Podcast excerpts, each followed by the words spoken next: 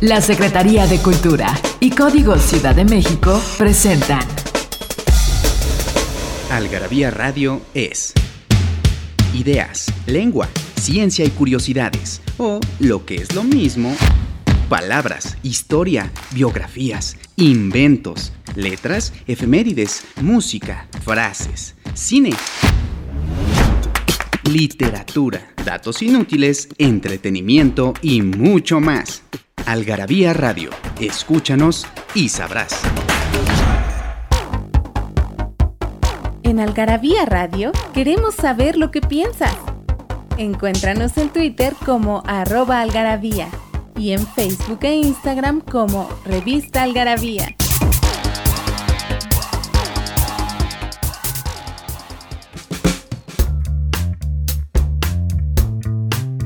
Albergo la sospecha de que dentro de 50 años seré completamente olvidada y tal vez duramente incomprendida. Es la ley de las cosas que no son de primer orden y nunca me he creído así. Mi idea era más bien que mis contemporáneos, aunque solo fueran unos pocos, compartieran mi ideal de dulzura y poesía. Bienvenidos al Garabía Radio esto es algarabía, ideas, historia, lenguaje, curiosidades y arte, porque si alguien hizo arte fue George Sand, que supongo que es hombre, ahorita nos dirá del otro lado del espectro Victoria García Yoli. ¿Cómo estás, Toya? Pues muy bien, Fer, y muy contenta de estar aquí y muy encantada con lo que leíste ahora en esta entrada tan maravillosa, que son las palabras ni más ni menos que de George Sand. Wow, wow. ¿Era un hombre alto? No, no era un hombre. Es una mujer, una escritora maravillosa, de nombre de nacimiento Aurora Dupin. Wow. Ella nació en 1804 y en 1876 y todo el mundo la conoce y ha trascendido su figura porque se vestía de varón en su época, que es el pleno durante todo el siglo XIX. Era una dandy. Algo así. Algo así. Oye, eh, quiero darle las gracias a detrás de los controles, y ahorita seguimos hablando de George Sand, eh, a Daniel del Moral, que es locutor, productor, es una maravilla de persona y hace que esto sea posible y llegue hasta sus oídos. Y este artículo, si no mal recuerdo, es Algarabía 205 que tiene una portada de géneros pictóricos. ¿Cómo encontramos eso, Toya? Bueno, pues la revista ya está en los archivos de Algarabía, está en nuestras tiendas, en las shops y en www.algarabía.com en formato digital y en papel. Porque pues, wow. los números recientes, pues todavía la puedes tener en papel y la verdad es que leer en papel es una maravilla. Wow, cómo no. Pero ahí encuentran todo, ¿no? Libros, objetos, Libros, objetos, termos, las todas las, las frases que ponemos en todas las cosas, camisetas, pero también están las revistas de los ni de niños, toda la colección y toda la colección de Algarabía completa, los 205 números que llevamos, en digital también. Entonces, wow. puedes hacerte de tu colección completa. Y hasta el año para recordar. Ah, PR, sí, año para recordar, una maravilla, una maravilla. Una maravilla esos almanaques. Nosotros Sí. somos amantes de la nostalgia. Completamente, completamente. Y tenemos cierta edad, Victoria García. Ya no se puede, Oye, no se puede ocultar por ningún lado. ¿cómo- no, exactamente. ¿Cómo era la vida para las mujeres en el, en el siglo XIX? nada más tocaban el piano, qué hacían, o por qué no podían estudiar. Mira, es, es, es un, era un sistema de vida complejo, por supuesto. Llevaban muchos de patriarcado absoluto, ¿no? Donde la mujer era, nacía o para ser monja o esposa, ¿no? Nada más. O se iba al convento o se tenía o prostituta las que tenían la, la mala fortuna de no haber encontrado un marido o de no tener una dote, por ejemplo, eso te digo que era un, sistema de, vida muy duro. Hasta las niñas de clase media tenían que tener como una dote para hacer un, prospecto de esposa eh, atractivo, no solamente la belleza contaba, sino que las niñas, las mujeres que no tenían dote, estaban como destinadas o a ser solteronas o... Es dote. la dote, bueno, era la, una cantidad que entregaba el papá al futuro marido como que aportaba la mujer al matrimonio, además de su persona. Oye, a mí no me tocó. No, porque ya no se usaba, Fer. Oh, carajo. Un horno, de microondas, creo. Oye, no, pero en, los Budenbrock, en esta novela de Thomas Mann, la protagonista llega con una dote enorme porque eran muy ricos y eh, tiene un matrimonio desastroso a principios del siglo XX y entonces ya el divorcio estaba permitido y ya era pues, un escándalo, pero, por lo, pero ya era una solución aceptada, pues, para un matrimonio desastroso. Y estaba el esposo obligado a devolver la dote íntegra. Ah, carajo. Sin importar, así que, ver con todo respeto, ya tendrías que haberla devuelto. Sí, tengo que regresar el horno de microondas. sí, exactamente.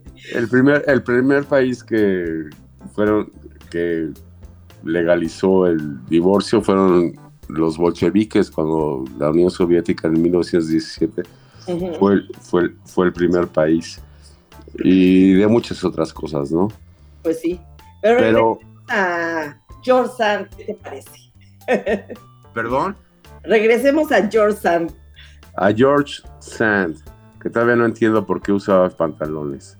Pero bueno. A decir, mira, George Sand es la hija de un digamos que un terrateniente de, una de un hombre bien adinerado que tenían una finca, eh, este, todo sucede en Francia. ¿En qué? Ah, ok. Todo sucede en Francia. Esta finca se llama Noan, que está cerca de París. Era la finca paterna, él era el heredero, pero todavía la abuela, eh, este, la abuela de Aurora era la que llevaba la administración de la finca, el papá era soldado, se enamora eh, ahí en, este, estando fuera de su casa en campaña de una jovencita clase mediera que no tenía dote.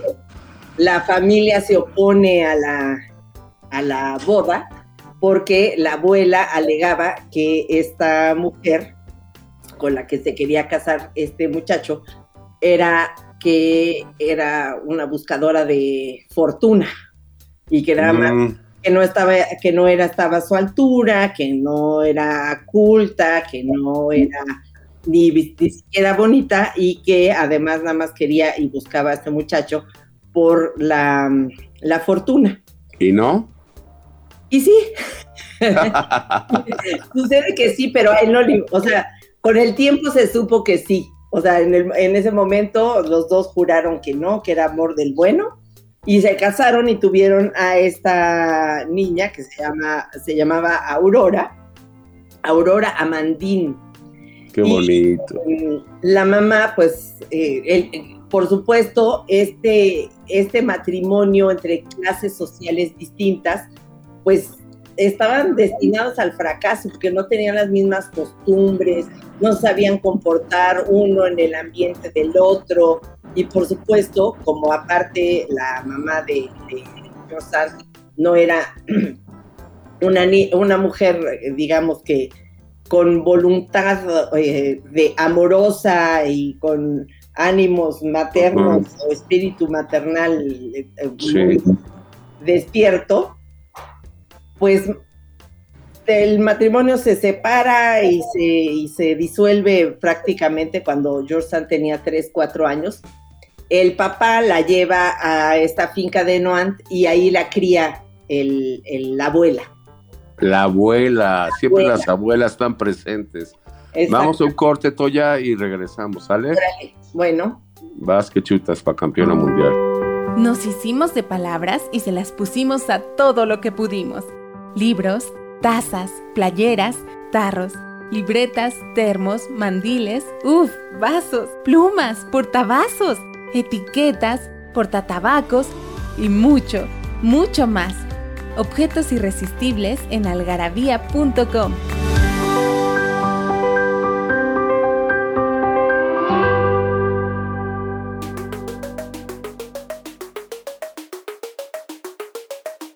Regresamos con George.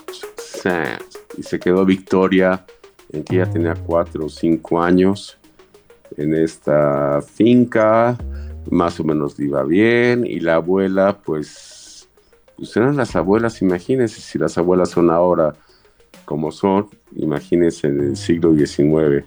¿Y qué pasó con George Sand? Bueno, pues esta, esta abuela la cría, la educa, la hace eh, una mujer instruida, inteligente, sensible. Por o sea, ¿había, libros ahí? Pero por supuesto, era una, una familia bien de del siglo XIX, donde eh, la cultura se recibía, o sea, se recibía gente intelectual.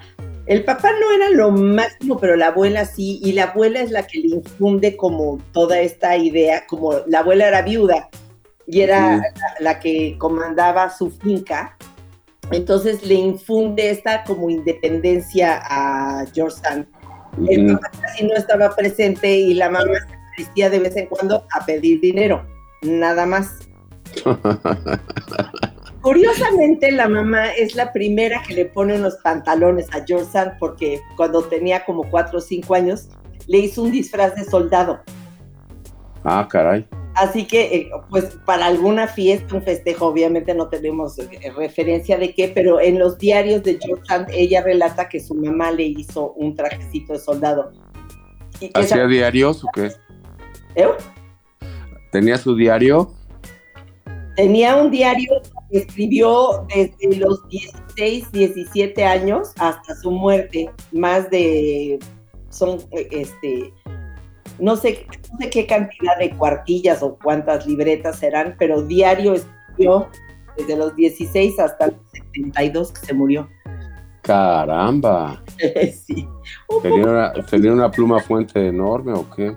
Ajá, sí. Tenía mucha tinta. Tenía mucha tinta. Dices, ah, eh, alguna vez, alguna vez, alguna vez me contaste, alguna vez me contaste que tenía cartas y cartas y cartas. Escribió más de 32 mil cartas en su vida.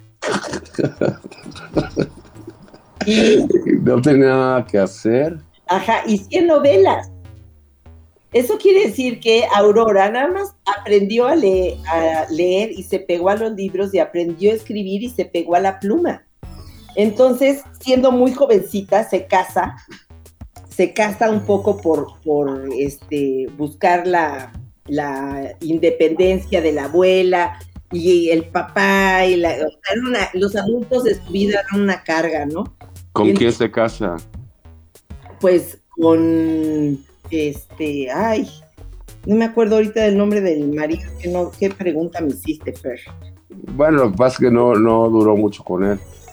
No, se, se divorcia de él, pero de todos modos, él fue una figura presente toda su vida porque lo siguió manteniendo, anyway. Porque ella terminó heredando, terminó heredando las responsabilidades de la abuela en Noant cuando la, muera, la abuela muere, ella está joven todavía y ella se hace cargo de la, de la finca. Entonces, ah. bueno, lo importante es que siendo jovencita, conoce a, em, a Jules Sandeau, que es un mm, más o menos de mediana estatura, no física, sino intelectual, con quien escribe a cuatro manos una novela que se llama Rosa y Blanca en 1831. Mm. Y eh, a ella no le gustó nada trabajar con él porque decía que era un flojo, que era Aragán, que, que no iba a llegar a gran cosa. Y inmediatamente se separan, o sea, no, no siguen con el experimento de seguir escribiendo, pero de eh, su relación con él, de Sandó, toma uh y dos y eh, George se presume que toma ese nombre porque era el santo patrono de las monjas con las que había ah, está padrísimo. educado, porque pues ella fue, ya sabes, como niña bien del siglo XIX, pues le tocó su educación primaria en un internado. Y de principios del siglo XIX. De principios del siglo XIX. Pero ¿qué, pasa, cuando quiere publicar, no? Y cuando quiere tocar los temas que quiere tocar.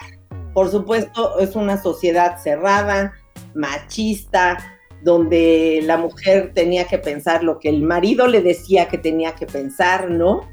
Y esta mujer, la verdad es que no, no le tenía esas, esos miramientos al marido, porque de todos modos eh, era eh, muy infeliz en su matrimonio, ¿no? Era, no, no, nunca se enamoró de él, ¿no? Le, de alguna manera le sirvió eh, para hacerse como una mujer independiente, como que pronto llegaron a un acuerdo porque ella empieza a vestir de varón y obviamente con la ropa empieza a tener actitudes de varón, ¿no? Entonces, eh, a partir de eso, pues tiene artículos de opinión, tiene publicaciones. Pero eso se lo quedaba a ella nada más. Era polémica. O sea, se lo quedaba a ella en un cajón. ¿Qué? Lo, que escribía. No, no, no, no, ella buscaba publicarlo a como diera lugar y por eso, por eso se vistió de hombre y por eso su seudónimo era de varón. Ah, ok. Vamos a ir a, vamos a, ir a, un corte y, regresamos porque creo que murió casta y pura, ¿verdad? claro que no. ¿Cómo? ya veremos. Ahorita después del corte te cuento. Sal y vale. Libros que hablan de lo que todos hablan, pero nadie escribe. Algarabía Libros.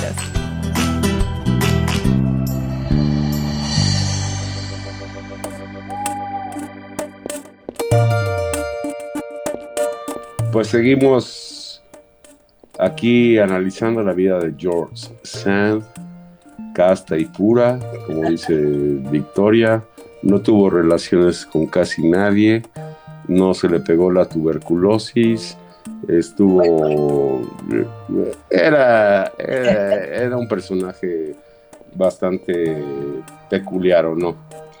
Muy peculiar, pero mira, una, lo más importante de hablar de George Sand es que es una mujer empoderada, una época donde por supuesto estaba mal visto. Eh, ella eh, administró la finca, eh, digamos, mecenas de un montón de artistas e intelectuales.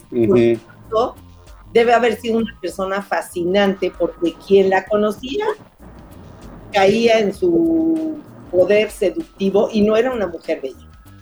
No, no. Electo que debe haber sido avasallante. Por ahí fue, por supuesto, fue amante de, Federico Chopin, por eso dice Fernando lo de la tuberculosis, pero eso no, este, pero eh, Federico Chopin eh, en una carta dice, cuenta que cuando la conoció que le pareció espantosa, ¿no?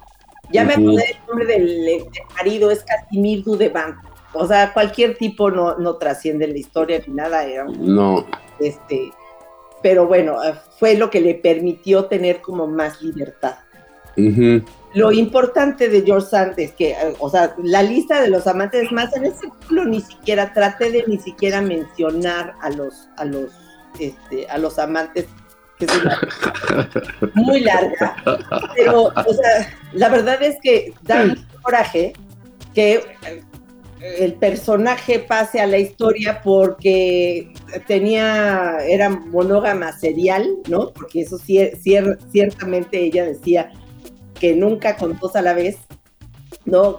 Pero lo importante es lo que hizo para darnos o poner el antecedente a las mujeres de la libertad, de conducirse con libertad, con autonomía, con una visión de la vida. Ella tuvo dos hijos con este Dudeban y eh, un Maurice era el niño y em, la, la, niña se llamaba Solange y tuvo una muy mala relación con la hija y eh, enseña a Maurice a todos los artes de, de, cultivar la finca de Noan.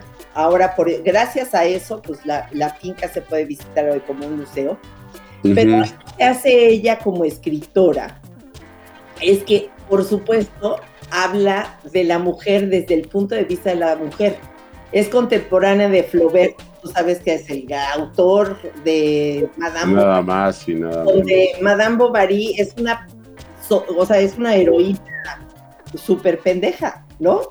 Eh, eh, porque se hace, se hace historias en su cabeza que ella misma sí, sí, sí, sí, sí, sí. en deuda, se enamora de un canalla que nada más estaba viendo la cara, etcétera, etcétera. Y pues por, supuesto es una heroína que queda súper mal. Y George Sand describe todo lo contrario. Cuestiona el matrimonio, el placer. Oye, pero dime una cosa. Eh, porque todo el mundo, como tú bien dices, pues era. tuvo relaciones con Chopin y con no sé quién. Este ¿Era buena escritora o no? ¿O simplemente porque se vestía de hombre y trató de, salirse del caparazón, etcétera? ¿Y eso es lo que la, la, la lleva a la historia o sí escribía bien? Por supuesto que era buena escritora y ahí, ahí tiene dos amigos de toda la vida que son el propio Flaubert este, ay, yo qué mala soy para los nombres.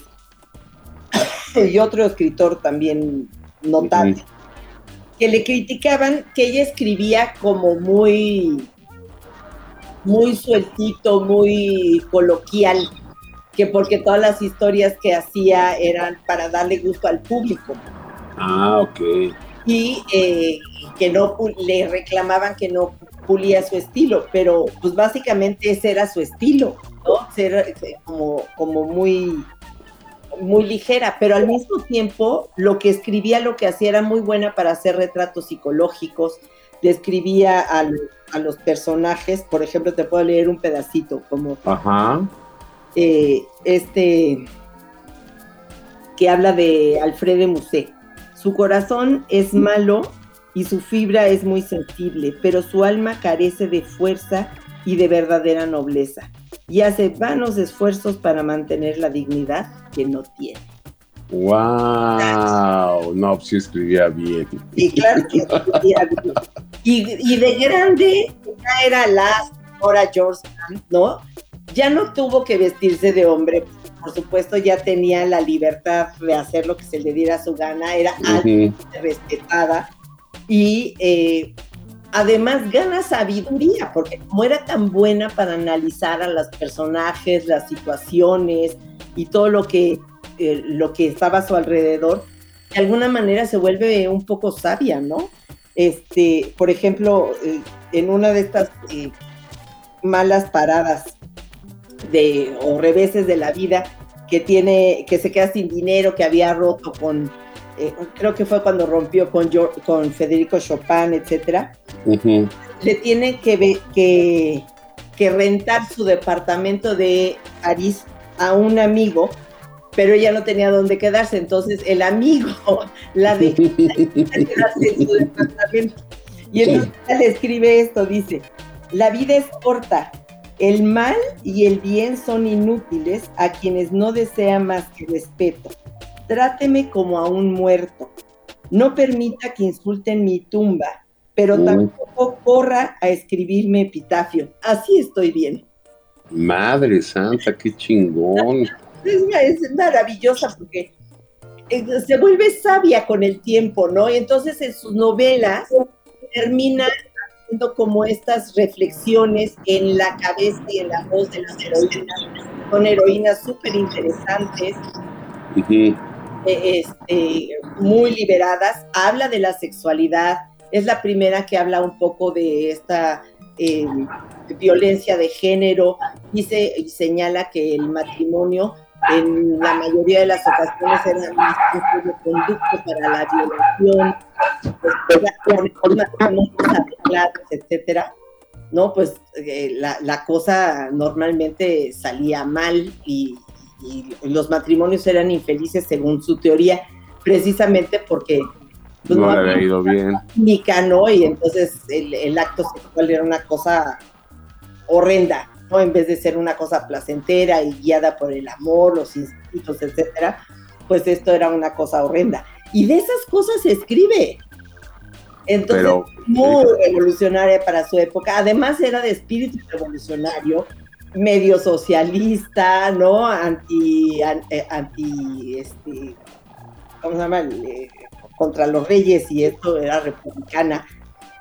Y así se gana su nombre, ¿no? Y esa posición de una, una mujer independiente que no está esperando que le inviten nada, que ella resuelve. Y yo creo que el mayor sufrimiento de su vida fue que quiso ser la madre para Solange sobre todo la madre que ella no tuvo y fue un fracaso tremendo su relación con su hija. Madre santa. O sea, repitió el patrón sin quererlo. Y ella queriéndole dar amor y queriendo este, que su hija fuera pues suya y su cómplice y su amiga y estar más cerca y la, hija no, no, no, nunca, nunca pudo, ¿no? Si, si en algo fracasó fue en ser la madre que ella quiso, hubiera querido ser para su hija. Pues sí. ¿Tocaba algún instrumento? No, pues todo el día escribía, yo creo que nunca le dio tiempo de hacer otra cosa, pero era muy amiga de Liz, era eh, amiga de músicos y de... ¿Amiga dices? Alguna vez, eh, no está confirmado ni en sus cartas ni en su diario que haya tenido amoríos con Liz, pero bueno, era un frecuente de su casa y pues también hubo ahí chismes. Lo que sí también se alcanza a ver por ahí en algunos diarios es que no fue, eh, tuvo una novia, una relación con una mujer que duró mucho tiempo, largo tiempo, una, una, eh, era actriz era del teatro y pues eran, desde que se conocieron, inseparables y eh, de alguna manera, pues esa amistad sí queda en entredicho de sí o no, pues la relación era más que... Claro que sí, claro que sí. Porque no lo dice precisamente, hay otro personaje de la misma época en Inglaterra, ¿no? Que se descubren también sus diarios, que se llama Anne Lister. Y ah, claro. Anne Leister, que a ella sí escribe abiertamente, era totalmente lesbiana. Y eh, yo creo que ahora se enamora de esta mujer. Deben haber tenido relaciones, pero ni en su diario lo aceptó, ¿no? No, pues no.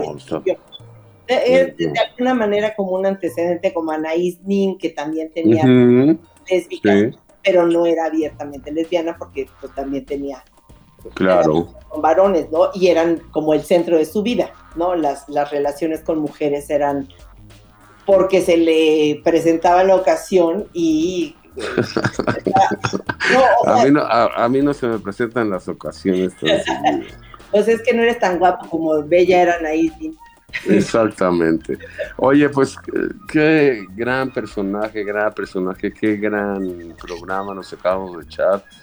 Nos tenemos que ir, pero Victoria ya saben que es invitada consuetudinaria a este programa y seguiremos hablando de esto y de muchas otras cosas. Algarabía 205, George Sand. Gracias, Toya.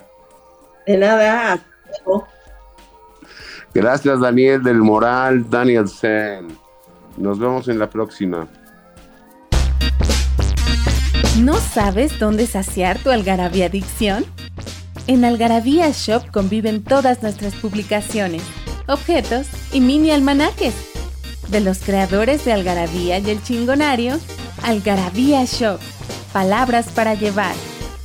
www.algarabíashop.com